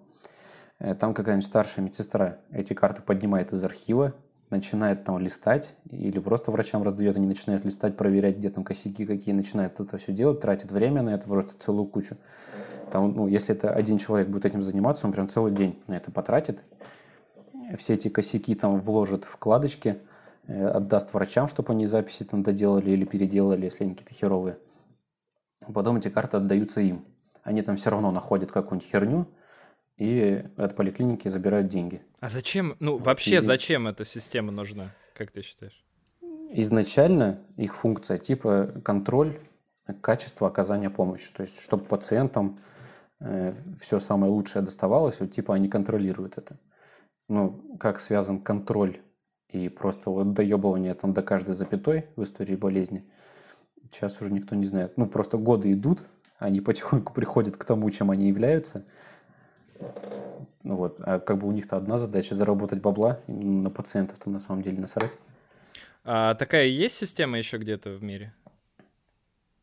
ОМС, да, по-моему, в Германии есть. Правда, она там немножко по-другому устроена. Ну, в чем А отличие? так не знаю, если честно. Не могу сказать. Не скажешь, да? Ну ладно, э, скажу. да, из Германии кого-нибудь еще позовем, пока самоизоляция как раз можно наснимать контента. А, окей, э, про Путина, да, давай вернемся. То есть э, первая проблема это ОМС, да, то есть это что он выделяет э, деньги в этот ОМС недостаточно, да, и второй момент... Ну да, мог бы немножко сократить там на военный бюджет, немножко тут добавить. Мгм. И второй момент, что вообще эта организация существует, которая как бы, ну, не нужна. А какая альтернатива? Вот э, как... э, э, Альтернатива, смотри, есть э, две альтернативы. Первая – это сделать полностью страховую медицину, как вот в той же Америке. То есть экстренную помощь оставить бесплатную, абсолютно для всех, там, э, неважно, мигранты с документами, там, полис, не полис, типа всем оказываем экстренную помощь. А всю плановую помощь перевести на страховку. То есть э, отдать вот эти 5% обратно людям, чтобы они сами покупали себе э, вот эти страховые полиса, только в рамках ДМС, и уже получали по помощь плановую там где-то, где захотят, там в любой частной клинике. Но это чревато тем, что в госбольнице Это- просто никто не будет ходить. Ну, в принципе, э, госбольницы, они превратятся в обычные больницы наравне с остальными частными клиниками. Нет, ну я И имею в виду, что... Нет, ну управляться они, возможно, будут по-другому, но смотри, вот, допустим, какая-то больница, э, мы же с тобой прекрасно представляем, как они выглядят и сколько нужно денег вложить в их э, там ремонт и так далее, чтобы они стали э, хотя бы напоминать отчасти то, что мы видим в частных Ну, смотри, они вот как бы в своих правах сравняются с частными клиниками. Если у людей будет альтернатива, они будут ходить в частные клиники. И, ну и в принципе тогда, да, это за- загнется больница. Ну, просто эволюция, естественный отбор, тогда ну, реально загнется. Если альтернативы нет, э, тогда люди будут ходить только в эту больницу. Возможно, она как бы станет лучше со временем, потому что больница же будет уже деньги получать э, нап- напрямую от страховой компании. Ну, короче, это вот Это первый, первый вариант. вариант. Так, да, переход на страховую медицину полностью, без ОМС. И второй вариант – это прямое бюджетное финансирование, Э, то есть непосредственно из бюджетов будут выделяться деньги э, больницам без посредников, то есть без фонда ОМС и без страховых компаний. Э, Качество помощи при этом может контролировать Росздравнадзор, потому что вот в его функции это уже и так входит контроль качества. Они, может, какими-то другими методами будут делать, а не просто там ебать врачей за всякие пропущенные дневнички и все остальное. Вот, но будет прямое бюджетное финансирование, сэкономится просто куча денег, которые отнимают страховые компании и фонды ОМС вот эти. И, возможно, будет лучше тогда. Вот, но я вот за бюджетный вариант. Потому что даже сейчас, когда вот это ОМС есть, каждый пациент получает примерно половину денег на лечение из ОМС, то есть по своему страховому полису, и еще половина доплачивает бюджет, потому что ОМС вот, ну, вообще прям не хватает. А почему Либо так больница где-то за- занимает. Но почему так происходит? То есть из-за чего а, нельзя это поменять-то? У нас же уже сто лет эта вся медицина примерно на одинаковом уровне. И, ну, я имею в виду, ну, длительное уже время-то э, Путину власти, да, и почему он не хочет это менять? Это какая-то кормушка хорошая или это, а, ну, там, обусловлено тем, что ему, в принципе, насрать на все, кроме военной обороны, там? Я думаю, что оно кое-как там работает и дышит, и, в принципе, насрать. Вот, ну, сейчас, если посчитать, на каждого человека в год приходится где-то 12 тысяч рублей, на которые он может лечиться. То есть, если вот прям все люди заболеют, ну, а раз в год-то хоть кто-нибудь, э, ну, точнее, все люди раз в год болеют хотя бы, и он может рассчитывать на 12 тысяч рублей. Но большинство из клинических случаев, они требуют больше, чем 12 тысяч. Вот, допустим, полежать в стационаре и сделать там какую-нибудь операцию, там, не знаю, простату удалить, это уже там тысяч на 120 выйдет. Может, больше даже, если там еще какой-нибудь робот да Винчи будет э, применен. То если это все бесплатно делать, то есть за счет бюджета, то это ну, 1300, наверное, обойдется лечение больного. Ну, вот, тогда кто-то другой недополучит. Ну, то есть мы не потянем. Из Наша страна на данный момент не потянет такой вариант, правильно я понимаю? А Какой имеешь в виду? Э, ну вот, чтобы выделялось э, такое количество денег реальное, да, на пациента на который он действительно ну, может вот лечиться. В рамках системы, которая сейчас существует, мы не потянем, потому что вот эти тарифы ОМС, то есть количество денег за каждую услугу, сколько там они выделяют, их нужно прям сильно увеличивать. Они и так не могут покрыть э, то, что сейчас происходит, и приходится еще дополнительно из бюджета брать. Если это будет просто все из бюджета браться, если будут те же налоги, просто они будут сразу же в бюджет вливаться, и без ОМС, без страховых компаний, это высвободится еще большая куча денег, и можно хоть чуть-чуть улучшить то, что есть сейчас. Ну, понятно.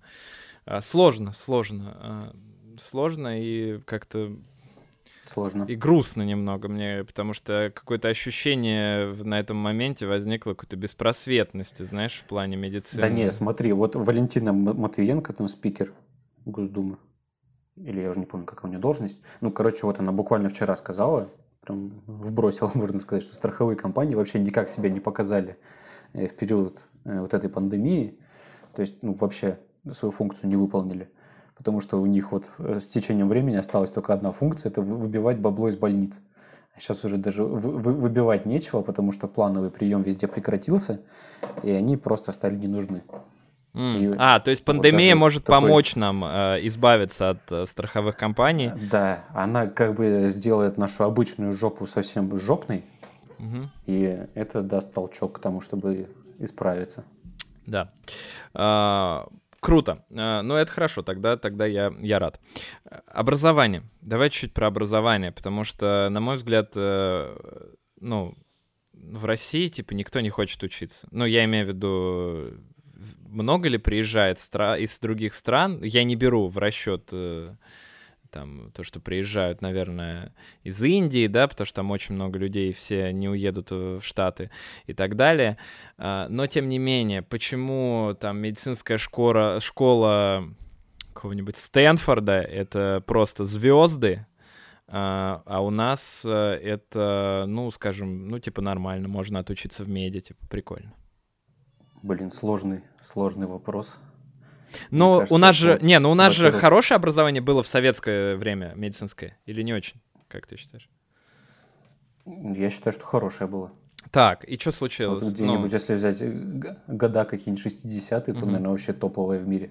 Так, и почему сейчас вот такое образование, что, э, ну, во-первых, какое? Э, у меня папа работает э, заведующим кафедрой химии у нас здесь в Рязани, и он... Э, ну, в медицинском. Э, и он говорит, э, что сейчас, в принципе, лучше стал. Ну, типа, я, он, он говорит, студенты стали умнее. Они начали интересоваться, интересоваться наукой, интересоваться там медициной, химией. Э, много кто хочет заниматься лабораторными работами и так далее. Он говорит, вот когда учился ты, все были долбоебами. И вот. Не, ну и я с ним отчасти согласен, потому что я сейчас вижу, насколько люди интересуются медициной, вот в, даже в, э, студентов, сколько мне пишет студентов, да это просто, это я не знаю, там... Э, реально ребята сидят, смотрят блогеров, что-то там изучают, спрашивают, э, интересуются. Э, и ну, на мой взгляд, это, наверное, вот популяризация, которой мы все и занимаемся, да, она вот начинает давать свои плоды в рамках каких-то молодых людей, которые, которым медицина, которые начинают гореть медициной, хотят быть там похожими на нас с тобой, грубо говоря, да, а, э, что мы, типа, ну, нам нравится, то, я имею в виду то, что нам нравится, то, что мы делаем, что мы занимаемся, типа, тем, что, что мы любим. А, и почему все равно, ну, допустим, если бы у меня был выбор э, в какой-то момент, да, то я бы, наверное, поехал бы учиться, конечно, не в Рязань, не в Москву и не в Питер. Ну, мне кажется, что самое главное вообще ну, в нашем образовании даже не то вот качество знаний, которое дается, а контроль его. То есть даже вот если в одной группе там учатся такие загоревшиеся люди, которые прям хотят все знать, все прям прилежно выполняют и стремятся еще больше выяснить. И какой-нибудь там просто отбитый долбоеб, который каждую, каждый день ждет пятницы, чтобы пойти в клуб там до понедельника протусить, потом еще два дня отходить от этого. Вот. И как бы эта система, она пропустит обоих. То есть оба перейдут на второй курс, на третий, там и третий перейдут еще. Вот, я помню, как-то вбросил у себя на Ютубе эту идею, что как бы ну, диплом врача может вообще кто угодно получить. И одинаковый диплом могут и отличник, и троечник получить, и вообще там просто обезьяна последняя. И мне там начали написывать, а вот у нас там э, в хуй ГМУ какого-нибудь, ну просто абсолютно каждый вуз, мне кажется, написал. Вот у нас вообще не так, у нас вылететь можно на раз-два спокойно. Вот, ну, как мне кажется, что, судя по уровню уже врачей, которые выпустились из самых разных вузов, у них там контроль знаний был не особо.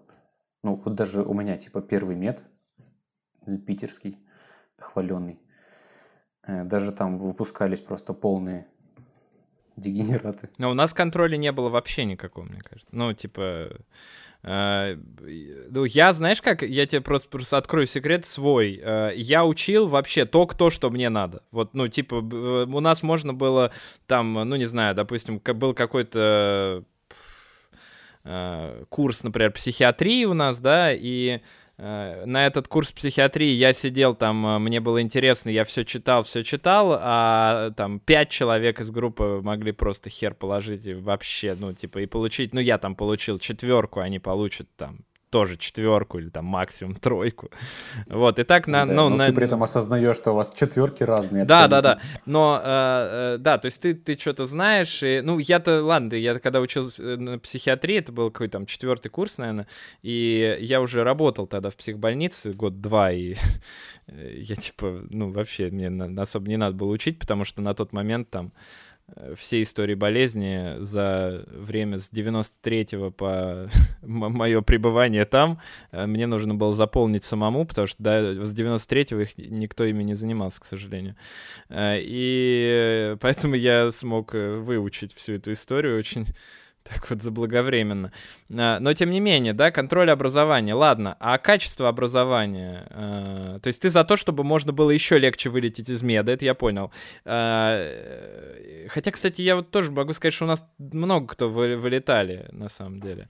Ну, вылетали те, кто прям, ну, вообще не хотел которые сами там, не знаю, может, их там родители заставили, или просто они пришли и ошиблись. То есть они там по полгода могли не ходить, тогда они вылетят. Не, у нас еще вылетали, э, у нас очень большая была коррупция в то время еще в университете, и у нас вылетали те, кто иногда не могли, кто не, не заплатить, не могли, да, это было тоже.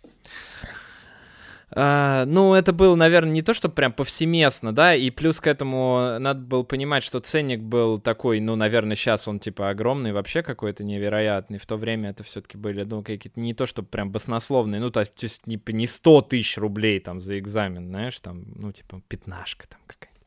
Вот. И с учетом того, что там все работали, я не знаю, как сейчас, но у нас вот на курсе, мне кажется, там 90% работали во время университета. Uh, и но это было не проблема. А, и, э, ну, я, кстати, никогда не платил. А, но у меня папа работал, мне иногда кажется, что он там мне там за спиной меня помогал. Хотя я ему говорил всегда, папа, не надо, блядь, я лучше вы... вот, но мне кажется, что иногда он думал, блядь, этот долбоеб, он, конечно, он вылетел. Вот, но не суть. А, ладно, качество образования, как ты считаешь? Потому что я готов сказать точно, что у нас качество образования, вот было не менее важно, чем э, отсутствие контроля, потому что у нас не было никакого качества образования вообще. Я вот вышел, я тебе клянусь, я психиатрию знал только из, из того, что я сам читал. Вот никак, ну, то есть вообще реально никакого э, хорошего, э, качественного понимания предметов я даже не знаю, где оно было у нас. На, как, ну, на каких-то отдельных кафедрах, наверное, оно было отчасти. А, но в большинстве случаев это было а, либо зубрежка, какая-то, ну, прям вот зубрежка-зубрежка, и тебя спрашивали, какие, ну, как вот э, какой-нибудь... Предмет типа гистологии, знаешь, где э, не надо, ну, где я ничего не понимал вообще, как это вот, вот структуры в голове не было никакой абсолютно. Но, блядь, зато я знал там какую-нибудь картинку, как нарисовать слои какие-нибудь там кожные по клеткам. Это я охуенно знал, потому что это спрашивали. Но все, что касается системного какого-то вот подхода, фундаментального подхода, а, с этим вот вообще никак. И мне кажется, что вот для меня это самое главное, то, что отличает американское какое-нибудь образование медицинское и э, русское, потому что у нас куча нормальных, качественных клинических э, кафедр, на которых работают крутые специалисты, но которых, блядь, просто нахуй не научили обучать. Которые не... Вот, ну, они просто врачи, типа. Они разбираются, они крутые врачи, хорошие. Но их никто не научил учить. Вот у меня вот такое ощущение. Ну, в этом плане, да, я согласен. Но особенно, когда начинаются клинические специальности, всякие разные, там, ну, просто реальные практикующие врачи приходят. Э, в большинстве, наверное, случаев, да, им, наверное, реально вообще насрать на студентов. Там они могут зайти что-нибудь спросить, потом пациент позвонит, они там полпары пиздят по телефону, потом уходят, оставляют какого-нибудь ординатора, которому вообще еще больше это нахер не надо. Такое, да, бывает. Вот, ну, мне кажется, что все-таки еще и контроль. Вот даже по психиатрии, вот спроси любого врача, что ты знаешь про психиатрию, он там тебе скажет, вот есть там шизофреник, истеричка, имбецил. И вот как бы это, это все. Я помню даже, вот мы сидели там с какой-то группой соседней, сдавали зачет по психиатрии. Эта девочка сидит и спрашивает, «Э, какие, э, как, какие формы умственной отсталости есть. Она сидит, думает, думает, говорит, дебильность. Ой, нет, дебилизм она сказала. Вот, и преподаватель такой вздохнул, говорит, дебилизм, говорит, это то, что сейчас здесь происходит. Типа, а степень называется дебильностью. Поставил ей 4, короче. И, собственно, вот это вот контроль знаний. Ну, понятно, но смотри, контроль знаний, а в чем он отличается в Америке? Там э, тестирование, да, различные проходят очень много. Э, и э, там много практических ну, навыков они сдают, насколько я знаю, достаточно. Практические навыки, да. Но у них там еще есть э, контроль по этим навыкам. То есть, допустим, э, какой-нибудь там будущий хирург, его не выпустят с цикла, пока он там не сделает несколько, не знаю, там аденомоктомий каких-нибудь или грыжи сечений. То есть преподаватель прям контролирует, чтобы он это все выполнил. Вот. У нас же ординаторы хирурги, они могут вообще ни одной операции не сделать за всю ординатуру, выпуститься и идти тренироваться уже по месту работы. Да, мне кажется, это даже в большинстве случаев. Не то, чтобы это редкость была. Ну, да. Ну и плюс система тестов у них прям очень хорошо проработана. Там, я не знаю, сколько труда было вложено в эти тесты, но они прям э, реально показывают уровень знаний. То есть ты один и тот же тест можешь несколько раз сдавать, и у тебя будет каждый раз одинаковый балл потом ты что-нибудь почитаешь по теме, снова сдашь тест, у тебя там будет на 5 больше. И он каждый раз будет на 5 больше, пока ты что-нибудь новое не почитаешь. А у нас там сдашь тест то на 70 баллов, то на 100, вообще от чего зависит, хер его знает. Э, слушай, ну а вот в твоей специальности, например, э, ну, во-первых, я, я у всех спрашиваю теперь, э, у вас в урологии хорошие клинические рекомендации? Ну, в большинстве случаев. В смысле хорошие? Ну, нормальные, э, или там много всякой ерунды напихано, которой не нужно? Не, у нас клинические рекомендации, они скопированы просто с европейских. А, нет, просто у нас же есть, э, ну нет, просто есть же клинические рекомендации какие-то вообще дичайшие, в которых там наотропы и вот эта вся история. А, и они явно ниоткуда не скопированы, наоборот пытаются при придумать что-то свое. Не, у нас такого нету. Не, у нас вот э, главный уролог Минздрава Дмитрий Пушкарь, он прям вообще очень уважаемый там человек в этих Европах и Америках всяких разных, оперирует на да и он же там э, редактирует все эти клинические рекомендации. Поэтому у нас они в таком в нормальном состоянии, они не отстают от американских и европейских.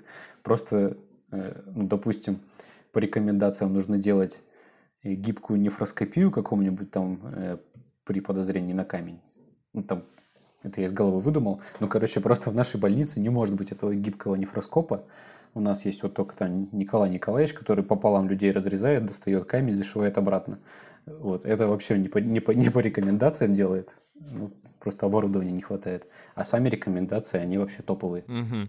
А, и второй момент. А, насколько твое образование, а, которое тебе дали в университете, оно дало тебе возможность э, сразу начать э, заниматься урологией, э, практической работой.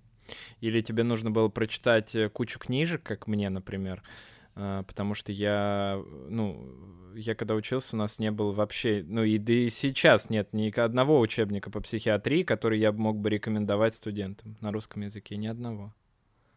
Ну, образование. Это, мне кажется, все просто супер индивидуально, потому что ординаторов раскидывают по больницам, по, вот, ну, у нас там 30 человек было, нас по всем больницам Питера раскидали, там по 2 по 3 человека, там, ну, где-то побольше. И везде все разное, просто прям сильно разное. Вот мне повезло, что у меня там куратор был, такой довольно умный мужик. Он там говорил, что читать надо. Потом я возвращался, там что-нибудь ему рассказывал. Он там говорит, ладно, пошли на операцию, типа сделаешь это. И параллельно там пока операция еще теорию поспрашивал. Вот. И я побывал в онкоцентре, то есть, ну, там довольно нормально меня научили. И потом еще в больнице, где экстренные патологии всякие приезжают. Вот, но все равно, когда я прям выпустился, ну, я как бы чувствовал уверенность, то, что я могу уже там сам что-то делать, лечить больных, ну, в принципе, мог. Но все равно чувствовал, что ну, надо постоянно что-нибудь подчитывать, там те же рекомендации надо было хорошо повторить и знать, чем лечить каждую болезнь. А нужно ли у тебя в твоей специальности тебе было что-то обязательно прочитать на английском языке, или все у тебя, в принципе, достаточно для того, чтобы заниматься полноценно э, скажем, на максимуме твоей специальностью, в России, конечно, э, нужно ли что-то тебе дочитывать э, до того, что нет вообще на русском? Ну, дочитывал, ну, как бы я сам дочитывал, но то, что в этом была необходимость какая-то, я так не скажу. Потому угу. что у нас довольно быстро все это догоняется. И вот благодаря, мне кажется, Пушкарю. Круто. Он даже выпустил такие рекомендации, они в виде такой небольшой книжечки, там стоили тысячу рублей. И вот они прям ну, не больше, чем на полгода отстают от американского ну, общества урологов. И там все довольно кратко прописано, там всякие QR-коды были вставлены, то есть можно прям с телефона считывать, и там ссылка на какую-нибудь, на какую-нибудь рекомендацию была, э, ну, не эту, не российскую, а там европейскую или американскую. Слушай, ну это круто, это вообще не, не я даже не верю в это. Это вообще... Так, ладно. Uh, ну, в общем, образование, uh, я так понимаю, что, в принципе, когда-то может дойти до уровня, ну, там, каких-то университетов, которые в мире считаются э, более или менее Думаю, нормальными. Что образование дойдет, когда у нас будет э, учебой заниматься не только там уважаемые профессора, которые уже там 40 лет преподают, и как бы их авторитет вообще непоколебим. Когда подключатся там, не знаю, психологи, может быть, там какие-нибудь преподаватели профессиональные. Не обязательно, чтобы они в медицине шарили, просто чтобы они помогали вот, врачам как бы, обучать, именно проводить учебный процесс. Плюс должны стандарты появиться. То есть человек, когда заканчивает вуз, получает диплом, у него должен быть определенный набор там, компетенций вот этих. И он ими должен там всеми владеть там, допустим, не знаю, трахеостомию, чтобы каждый студент э, мог сделать. Вот, ну, сейчас такого нет. А, ты бы хотел быть профессором в таком крутом вузе будущего? В вузе будущего, да. А сейчас что-то я пока с этой академической жизнью вообще никак не хочу связываться. Вот я 8 лет там провел. Ты сейчас защитился? Баб... В смысле, а, я, 8, ну, а 8, 8 лет. Я думал, ты 8 лет, я думал, ты еще и в аспирантуру что-то там, это, 8 лет думал. Не-не-не. Я, я думал в аспирантуру пойти, э, даже на очку, а потом э, посмотрел на этих аспирантов, которые там сидят. Просто бедные люди. Я был в аспирантуре. Там... Я был в аспирантуре а, три года или сколько там, четыре года я был. Ничего не написал, к сожалению. А что там? Все же выходят кандидатами оттуда. Вообще, я, я просто не... знаю. я просто посидел? Я просто, ну, я просто от армии скрывался. А. Это изощренный вариант э, сокрытия от армии. Не, не, на самом деле я... Э, эта история такая веселая, потому что я э, пошел в, в аспирантуру исключительно из-за того, что мой отец, ну, из армии тоже, из-за того, что мой отец мне все детство вообще говорил о том, что чтобы быть нормальным, значит, врачом, надо быть кандидатом наук. Вот. Обязательно. И я вот поверил искренне и пришел в, в интернатуру, ой, в интернатуру, в аспирантуру и сказал, да, давайте, ну, типа, попробуем. Э, но я мне дали тему, и она была настолько скучная, что я даже Э, я вообще даже не представить не мог, что я сейчас три года вместо того, чтобы э, фигачить в две смены и работать там в каких-то там вообще в любых вещах в медицине, я буду сидеть и писать, считать какую-то статистику. Я меня пару раз вырвало, короче, я решил, что я буду максимально отсиживаться где-то там, пытаться не ходить туда, чтобы меня отчислили рано или поздно. Ну и в итоге меня продержали э, 4 года. Я получал там э, 8 тысяч рублей, если я не ошибаюсь. Э, ну, в общем, за это время, кроме практического опыта, который не был связан с аспирантурой никаким образом, я, конечно, ничего не получал.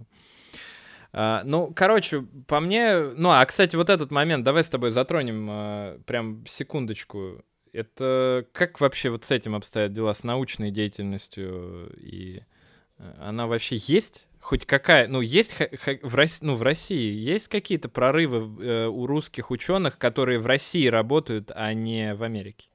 Ну, довольно относительная научная деятельность, как мне кажется. Потому что профессора и кандидаты наук, они в основном занимаются тем, что они делают какое-то исследование для фармкомпаний, которые там платят деньги. Никакого прям научного интереса в этом нет. Они как бы ничего нового не открывают, ничего нового не исследуют. Они просто помогают фармкомпаниям их таблетки там э, как-то ну, решить вопрос с ними. А вот так что прям что-то открывалось у нас вряд ли, потому что научные сотрудники, они прям очень мало получают, еще меньше, чем врачи. Вот э, даже этот институт вирусологии, который в Новосибирске, там что-то 14 тысяч, по-моему, научные сотрудники получали. То есть они вынуждены были где-то работать на основном месте, а там подхалтуривать просто. Типа в такси. Э, ради, ради, ради хобби наукой заниматься в такси, да? Не, ну это жесть, это жесть. Я даже не представляю.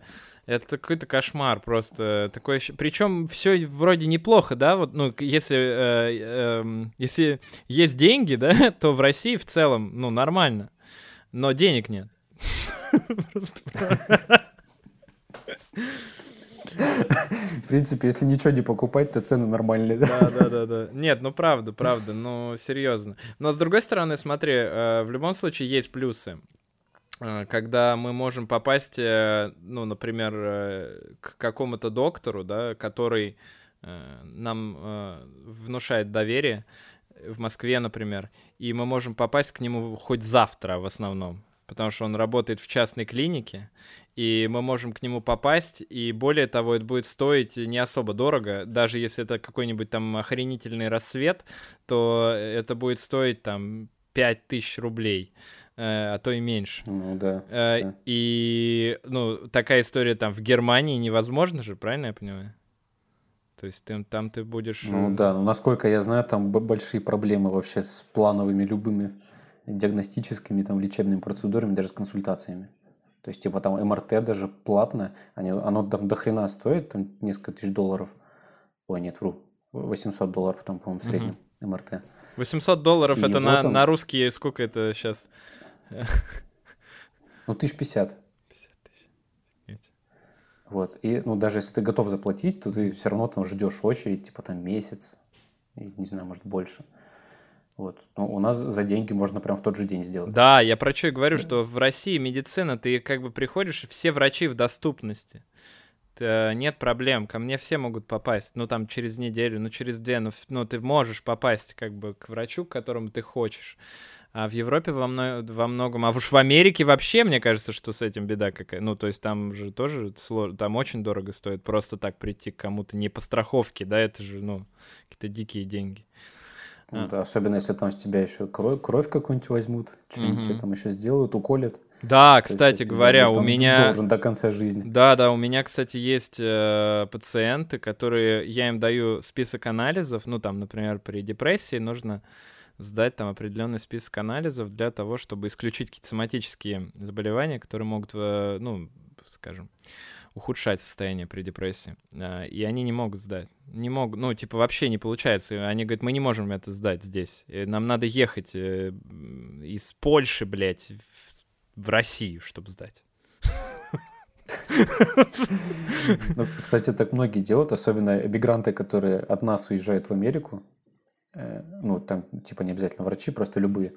Они когда заезжают в Россию, они там в какую-нибудь частную клинику заходят, там просто обследоваться, там, не знаю, полечить, полечиться от чего-нибудь, потому что здесь там много дешевле. Э, ну, если брать Москву, то по качеству может быть даже так же. Угу, угу. Да я не сомневаюсь. много больниц. Я вообще думаю, что у нас в плане кадров охерительная страна. Я думаю, что у нас вот прям звездочек таких, знаешь, врачей их очень много. Не меньше, чем в Америке той же самой. А, просто вот э, за, счет всего этого образования и коррупции, да, второй момент, э, конечно, происходит какая-то жесть. Как бы умных врачей очень много, но они обесцениваются из-за наличия просто вот таких дегенератов, которые угу. тоже получают дипломы спокойно и как бы начинают там, ну, пусть говорят, выступать или еще где-нибудь. Это ты про что сейчас? Ну, не знаю, может, потом увидишь, тоже психиатр есть один. А, какой-то психиатр есть на «Пусть говорят»? Да. А, а, чё, э, а что за психиатр? Может, расскажешь? Я просто не, не в курсе вообще. Анна Амбурцемян. А, не, что-то я не, я не в курсе. А, нет, ну, на «Пусть говорят». И хорошо. Да, на «Пусть говорят», э, я не знаю, меня не звали просто. Там адекватных людей не зовут. Блин, ну ты посмотри мой инстаграм, я разве похож на адекватно? А, ну тогда жди приглашения. Да. Э, ну, в общем-то, ладно. А что с коррупцией-то э, на самом деле? Как сейчас дела обстоят? Ну, ты вот недавно заканчивал, да? Сейчас э, такая же плохая история, как было, когда я учился? Ну, смотри, я проучился все время, вообще ни за что не платил. И как бы бати заведующего кафедрой и преподавателя у меня тоже не было. Так что за меня там некому было платить. Подъебал. Спасибо. Ну, короче, все прошло прям э, гладко. Не сказать, что я прям вообще отличник был. У меня было дохрена отработок постоянно, но я типа на них ходил, старался там не пропускать парную, иногда просыпал все равно. Вот, ну, в целом нормально доучился. Были люди, которые Э, платили. То есть, ну, была такая возможность у нас. То есть, можно было там за какую-нибудь физику заплатить сразу на полгода вперед и вообще не ходить на нее. И получить спокойно зачет. Ну, была такая возможность, но никто там не требовал. Не было такого, что тебе не поставят зачет из-за того, что ты не заплатил. Как бы, если там хоть что-то по теме, там звуки какие-то произносишь, то э, тройку точно получишь. Вот, но это коррупция в образовании. Как бы есть, но не обязательно. Но а она... коррупция среди э, врачей. Э, как она вообще, вот коррупция в образовании, она э, как работает? Это разрешено на уровне ректоров, получается?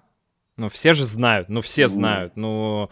Все знают, но я думаю, что там даже ну, между преподавателями и ректором даже ну, каких-то негласных моментов даже нет.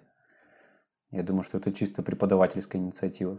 А, то есть ты думаешь, что... Э, ну а почему? Ну если бы вот я был ректором, например, вот я себе представляю, да, если бы я был ректором, то ну, два варианта, да, типа, ты очень продажный ректор, там, и тогда ты просто говоришь, да пошли вы нахер, блядь, с каждого 20%. Э, ну, э, либо э, ты как бы нормальный ректор, и в этом случае ты говоришь, ну, я еще раз и увижу, и все, здравствуйте, к вам приедут. Ну, не знаю, мне кажется, ректоры, они вообще за таким не следят, им даже не интересно это.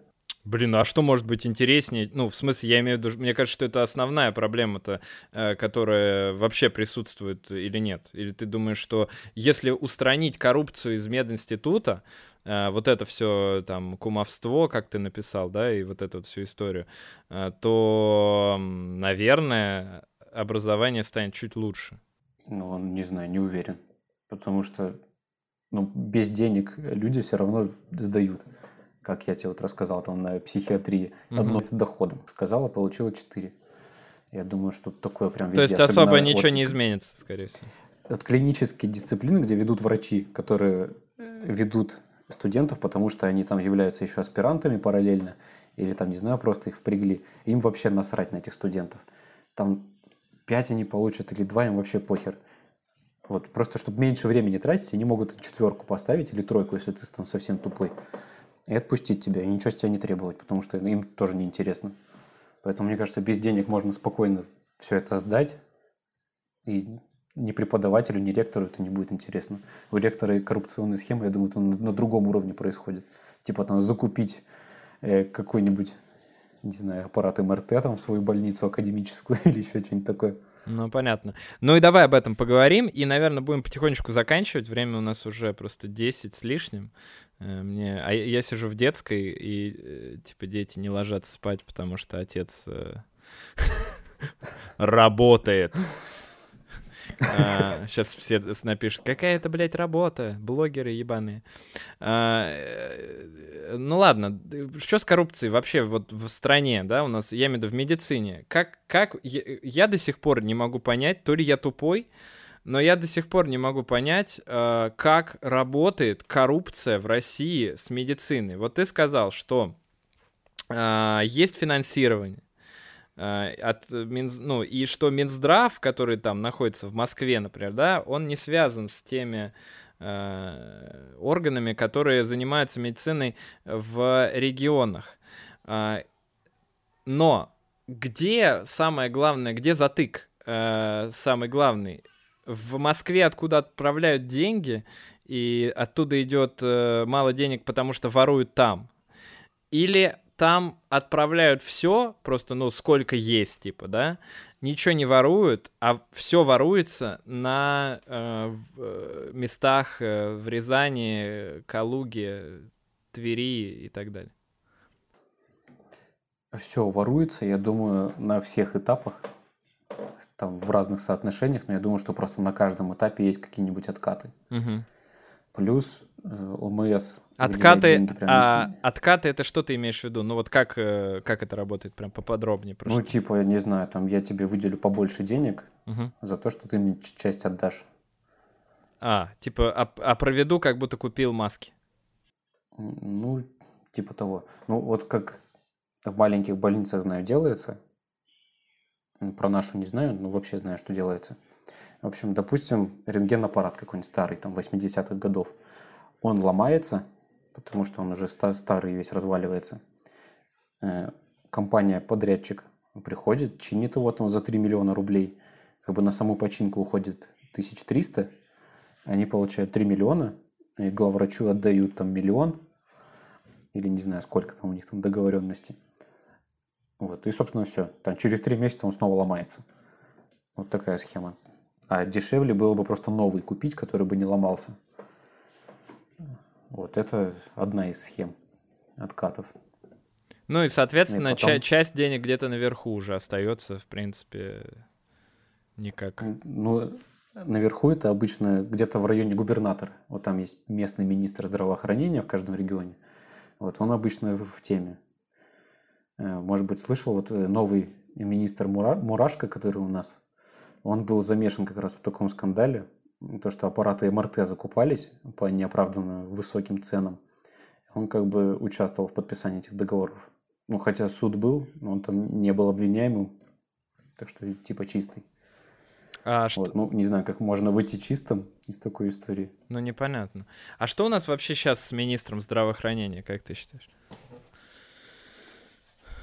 Я считаю, что его как-то в попыхах назначили. Ну, во-первых, кто, что... кто, как его зовут? Пусть все узнают это имя. Э, Михаил Мурашко его зовут. Так, Михаил он Мурашко. Был, угу. Да, Михаил Мурашко, он был в республике Коми, по-моему, насколько я помню. В 93-м году он закончил э, вуз, интернатуру, по-моему. А, нет, даже интернатуру еще не закончил.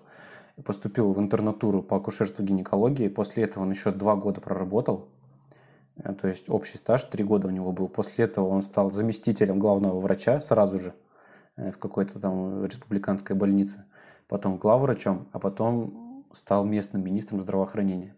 То есть опыт работы врачом у него был очень давно, и был настолько давно, что уже стал неправдой. И все время он как бы управлял здравоохранением. Потом был замешан вот в этом скандале.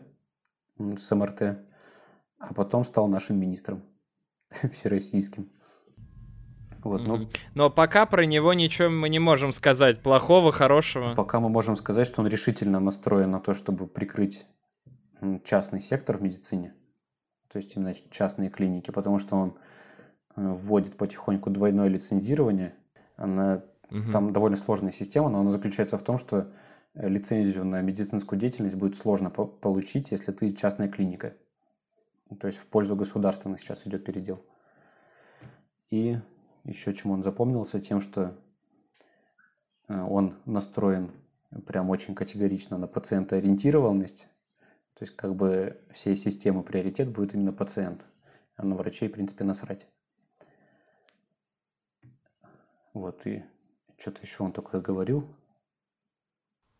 Блин, ну Слушай, ладно. ну двойное лицензирование это, это же очень плохо для малого бизнеса.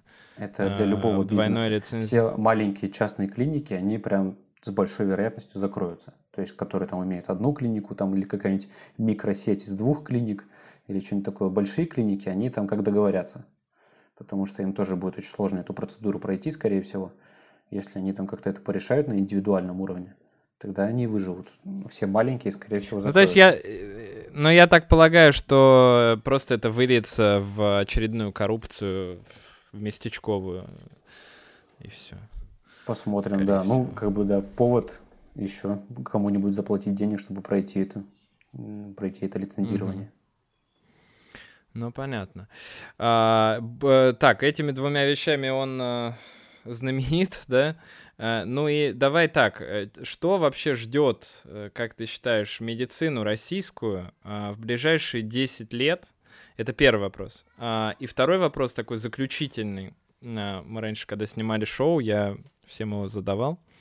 Это что бы ты одно изменил бы в российской медицине, чтобы она стала немножечко лучше?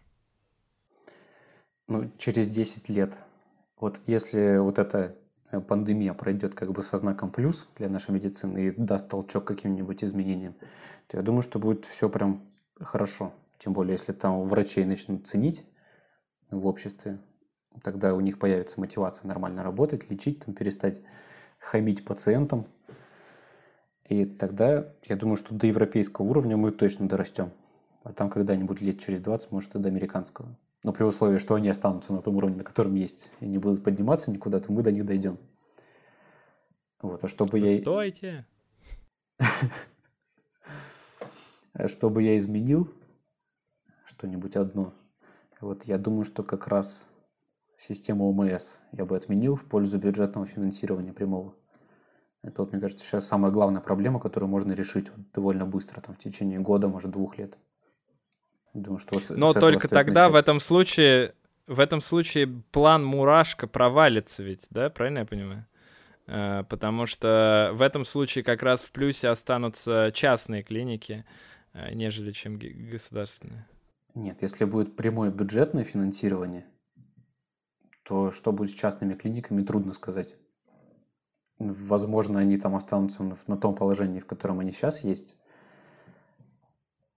возможно, они просто все начнут вымирать, потому что у государственных больниц будет больше денег, они смогут э, нормальный там ремонт у себя организовать, нормально платить там врачам, сестрам, санитаркам, чтобы все это в нормальном виде сохранялось.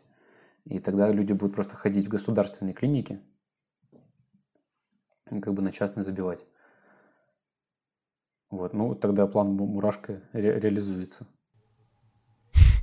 А, ну, то есть как это все? То есть у нас э, частному, частным клиникам в любом случае хана в ближайшее время, я так по твоим словам понял. А как-то не очень радужная, да, история. Нет, смотри, если бюджетное финансирование будет еще касаться и частных клиник, такое тоже возможно, потому что ну, государственная клиника отличается от частной только тем, что частную уже за свои деньги кто-то построил.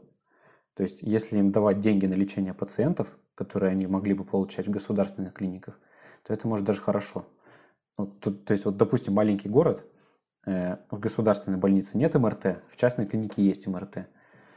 И как бы э, государство обязано предоставить МРТ, поэтому сейчас вот в данной ситуации пациенты отправляются в другой город, где есть бесплатный МРТ, а можно просто давать деньги на то же самое МРТ вот этой частной клинике в первом городе, где, где находится пациент.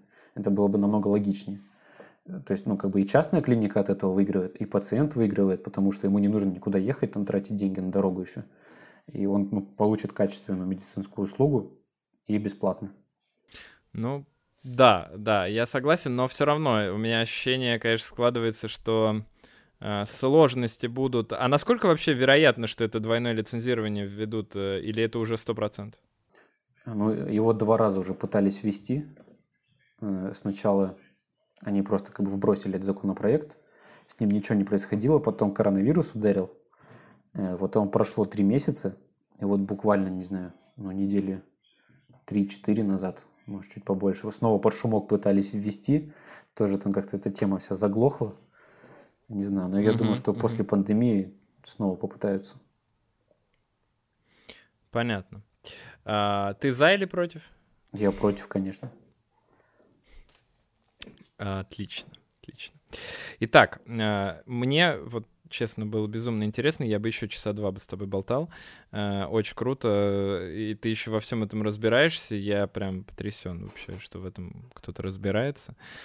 Не, правда, правда, правда. Я потому что абсолютно э, далек от этого всего на данный момент. И, Надо просто в ГОСКе поработать очень... полгодика. Да, да, я понимаю, что если... Но я не могу себе позволить. Это очень дорого для меня выйдет. Э, к сожалению. У меня много кредитов э, и двое детей. Вот поэтому... Ну, тогда остается только подкасты создавать. Да, не могу себе это позволить, такое удовольствие. А, итак, э, спасибо тебе большое, спасибо. А, было круто. Я думаю, что мы как-нибудь, э, я потом планирую после пандемии а, через какое-то время устроить со всеми людьми, с кем у меня будут онлайн-эфиры, устроить такую нормальную офлайн встречу и офлайн подкаст снять по мотивам онлайн подкаста. А, так, ребята, кто смотрел, всем спасибо. Не забывайте подписаться на канал обязательно. Поставить лайк этому видео. Затем под видео опускайтесь. Там будут ссылки на разные соцсети Ивана. А, там телеграм-канал будет очень крутой. Я вот читаю телеграм а, у, у Ивана. А, еще есть YouTube и еще есть Инстаграм. Но Инстаграм э, пока только на стартовом этапе развития. Сколько у тебя там? Тысяч шесть, наверное, да? Тысяч шесть, да. Ну, вот, вот он завис на таком уровне. Уже давно. Да, э, поэтому, поэтому Телеграм, наверное, первое, что нужно. Он у нас в России запрещен, ВКонтакте, так что у вас не получится. Первое. Там, там Но зато разре- разрешен ВКонтакте. Телеграм разблокирует скоро, кстати. Да, я слышал, я слышал, это дебилизм вообще абсолютный, заблокировать э, по закону, потом, э, значит, э, понять, что закон в этом случае не работает, и разблокировать по новому закону. Это интересно. А, так, наверное, только, только у нас в России может ну, быть. А должны ну, же в общем... чем-то заниматься за свои деньжищи, которые не получают. Конечно, конечно, конечно.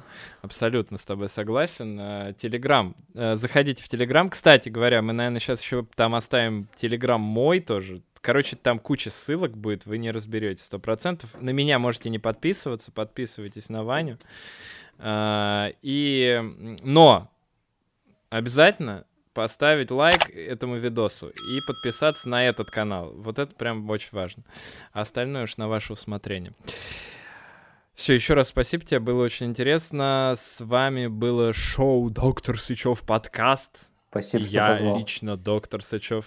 Пока. Так.